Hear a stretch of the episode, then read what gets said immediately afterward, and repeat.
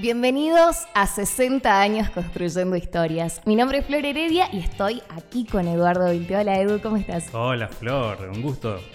Juntos los vamos a acompañar en estos seis episodios de programa. Así es, todos sabemos que el 19 de marzo la Universidad Católica de Salta cumple 60 años, así que por ese motivo decidimos compartirles algunos de los hitos más importantes que construyó la universidad tal como la conocemos hoy en día. La cosa es así, todo empezó un 24 de febrero de 1935, cuando llega a Salta el primer arzobispo Monseñor Roberto José Tabela, oriundo de Concordia, Entre Ríos, un sacerdote salesiano de Don Bosco, pastor, maestro y también pedagogo. Monseñor Tabela fue el impulsor que un día soñó con fundar una universidad de excelencia y darle a Salta una impronta más cultural y científica. Pasaron los años y un 7 de junio de 1937, Monseñor Tabela crea el Instituto San Felipe y Santiago de Estudios Históricos de Salta.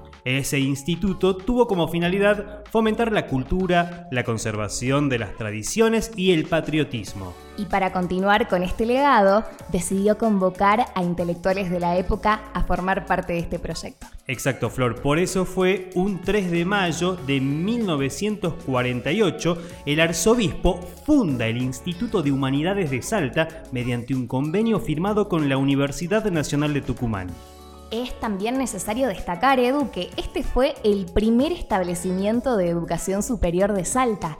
En él se dictaba un ciclo básico y se podía continuar con la carrera de licenciatura en Historia y licenciatura en Letras en Tucumán.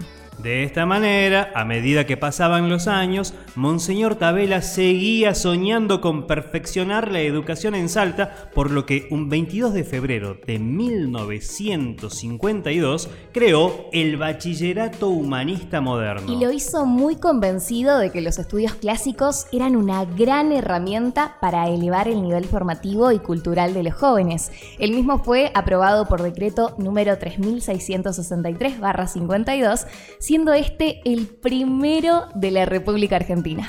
Pasaron los años y fue en 1957, Flor, que cobra relevancia la figura de Robustiano Patrón Costas, un hombre importante para la escena política, económica y social de nuestra provincia, dueño del ingenio El Tabacal. Robustiano también fue ministro, gobernador y senador provincial. Tenía contacto con Monseñor Tabela, conocía sus intenciones y objetivos respecto a la formación de los jóvenes, así que se unieron y decidieron fundar la universidad. Después de un año, se sanciona la ley 14.557-58 esta norma aprobó la creación de universidades privadas con capacidad para expedir títulos y diplomas académicos. Pero Edu, además de la idea, las buenas intenciones y el permiso, también se necesitaba el capital. Es en ese entonces que el señor Robustiano Patrón Costas se convierte en una pieza clave para la concreción del sueño de una universidad, ya que decide, desinteresadamente, entregar una suma importante de dinero para la creación de UCASAL. Bien lo dijiste. A partir de entonces, Flor, comenzaron las conversaciones acerca de quién se iba a hacer cargo de semejante tarea. Claro. Fue en 1961 que Robustiano, debido a su edad, decide delegar sus responsabilidades a Eduardo, su hijo, quien se convierte en el gran gestor del proyecto. Y en 1962, el padre John Sonnet,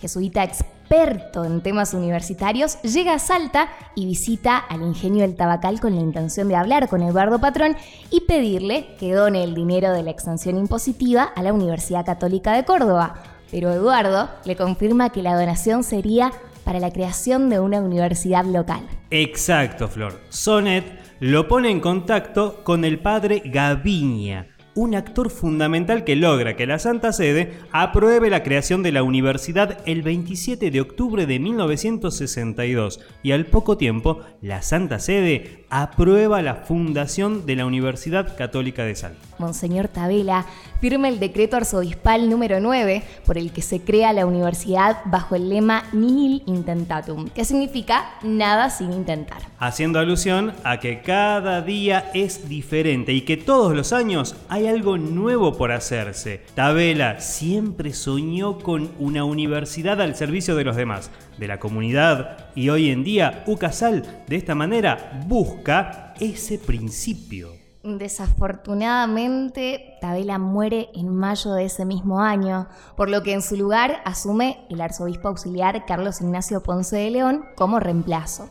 Su principal tarea era convencer a los jesuitas de Wisconsin, Estados Unidos, para que aceptaran el desafío y se hicieran cargo de la fundación y conducción de nuestra universidad. Ese mismo año, Carlos Mariano Pérez Slava, salesiano de Don Bosco, es nombrado arzobispo de la Arquidiócesis de Salta. Llega a la provincia el 11 de abril de 1964 y se dedica a sacar adelante el sueño universitario. ¡Qué alegría! La universidad ya estaba fundada y con ella la primera facultad de Artes y Ciencias, desde la cual se dictaban cursos esporádicos y extracurriculares de inglés avanzado y filosofía en las aulas del Colegio Belgrano. Pero acá se encontraron con un problema, Flor.